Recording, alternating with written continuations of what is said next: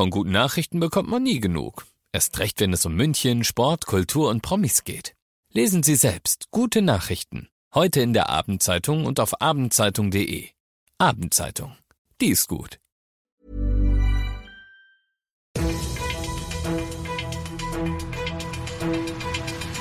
95 5 Charivari, das München Briefing, Münchens erster Nachrichtenpodcast mit Alexander Eisenreich und diesen Themen. Gute Nachricht vom Marienplatz, der Münchner Christbaum leuchtet ab sofort und Bayerns Ministerpräsident Söder hat sich für eine allgemeine Impfpflicht ausgesprochen.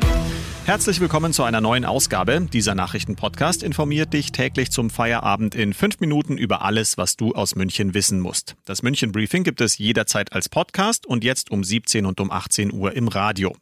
Und wir beginnen mit einer richtig schönen Nachricht. Der Christbaum am Marienplatz leuchtet endlich. Gut zwei Wochen nachdem die Weißtanne aus der Gemeinde Peiting im Landkreis Weilheim-Schongau aufgestellt wurde, sind jetzt erstmals die 3000 Lichter angemacht worden. Die Fotos dazu siehst du auf unseren Charivari-Profilen bei Facebook und Instagram. Wenn du die öffentlichen Verkehrsmittel in München nutzt, wird der Weg für dich künftig wieder ein Stückchen angenehmer. Charivari-Verkehrsreporter Peter Lutz, denn zwei große Bauprojekte sind jetzt so so gut wie fertig. Die erste große Erleichterung kommt hier am Hauptbahnhof. Von hier bis zum Stachus fahren fast alle Tramlinien wieder auf ihrem gewohnten Weg. Nur die Tram 17 muss noch wegen der Sanierung an der Ludwigsbrücke umgeleitet werden. Seit August werden zwischen Hauptbahnhof und Stachus die Tramgleise erneuert. Die Tram 20, die fährt jetzt auf diesem neuen dritten Gleis. Und wenn du diese Linie nutzt, dann check bitte vorher nochmal deinen Fahrplan. Mhm. Und nicht nur bei der Tram, auch bei der S-Bahn tut sich ja was. Der Bahnhof Donnersberger Brücke ist neu gestaltet worden. Ja, und das nicht zu knapp. Hier hat die Bahn ein neues Lichtkonzept spendiert, inklusive hellerer LEDs, die jetzt energieeffizient für Beleuchtung sorgen. Und auch fürs Auge gibt's was. Im Treppenaufgang zur Richelstraße gibt es jetzt eine große schwarz-weiße Fliesenwand, die das Ganze nochmal optisch aufwertet und auch die Decken sind neu gemacht worden. Insgesamt hat die Bahn dafür gut 400.000 Euro springen lassen. Infos von Charivari-Verkehrsreporter Peter Lutz. Also, die Tram fährt wieder zwischen Hauptbahnhof und Stachus auf ihrem normalen Weg und der S-Bahnhof Donnersberger Brücke ist neu gestaltet worden. Die Impfpflicht hilft uns nicht in der jetzigen Krise, aber sie wird uns auf Dauer helfen. Wir müssen aus der Endlosschleife raus. Das hat Bayerns Ministerpräsident Söder heute gesagt. Auf Dauer sei eine allgemeine Impfpflicht der Weg, um gesellschaftlichen Frieden zu schaffen. Eine partielle Impfpflicht hingegen schaffe Ungerechtigkeit. Die Impfpflicht müsse dann rechtzeitig vor der nächsten Welle kommen, so Söder. Du bist mittendrin im München Briefing, Münchens ersten Nachrichtenpodcast. Nach den München-Meldungen jetzt noch der Blick auf die wichtigsten Themen aus Deutschland und der Welt. Kanzlerin Merkel hält angesichts der dramatischen Entwicklung bei den Corona-Infektionen die aktuellen Maßnahmen für nicht ausreichend. Wir haben eine Lage, die alles übertreffen wird, was wir bisher hatten, sagte sie bei einer CDU-Vorstandssitzung. Charivari-Reporterin Ursula Winkler. Kanzlerin Merkel spricht von einer Verdopplung der Fallzahlen alle zwölf Tage. Diesen Anstieg müsse man stoppen, sonst komme man an die Grenze der Handlungsfähigkeit. Die Intensivmedizinervereinigung Divi nennt die Corona-Lage bereits jetzt sehr besorgniserregend und momentan nicht unter Kontrolle. Regional gebe es bereits akute Überlastungssituationen, etwa in Bayern, Thüringen, Sachsen und einigen Ballungszentren. Patienten müssten verlegt und planbare OPs abgesagt werden.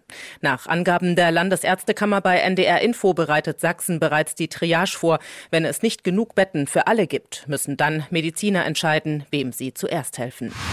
In Belgien gehen immer mehr Menschen auf die Straßen, um gegen die Corona-Maßnahmen zu protestieren. In Brüssel hat es dabei gewaltsame Ausschreitungen gegeben. Charivari-Korrespondentin Sarah Geiser-D. Laut Schätzung der Polizei sind hier in Brüssel rund 35.000 Menschen auf die Straße gegangen. Ihr Protest richtete sich unter anderem gegen die zunehmende Pflicht, hier in Belgien Corona-Zertifikate in Restaurants und anderen Lebensbereichen vorzeigen zu müssen. Anfangs verliefen die Kundgebungen friedlich, dann kam es aber anders. Die Polizei sagt, es seien drei Polizisten verletzt verletzt, sechs Polizeifahrzeuge beschädigt und ein Roller der Beamten in Brand gesetzt worden. Auch Schaufenster und Privatfahrzeuge wurden nicht verschont.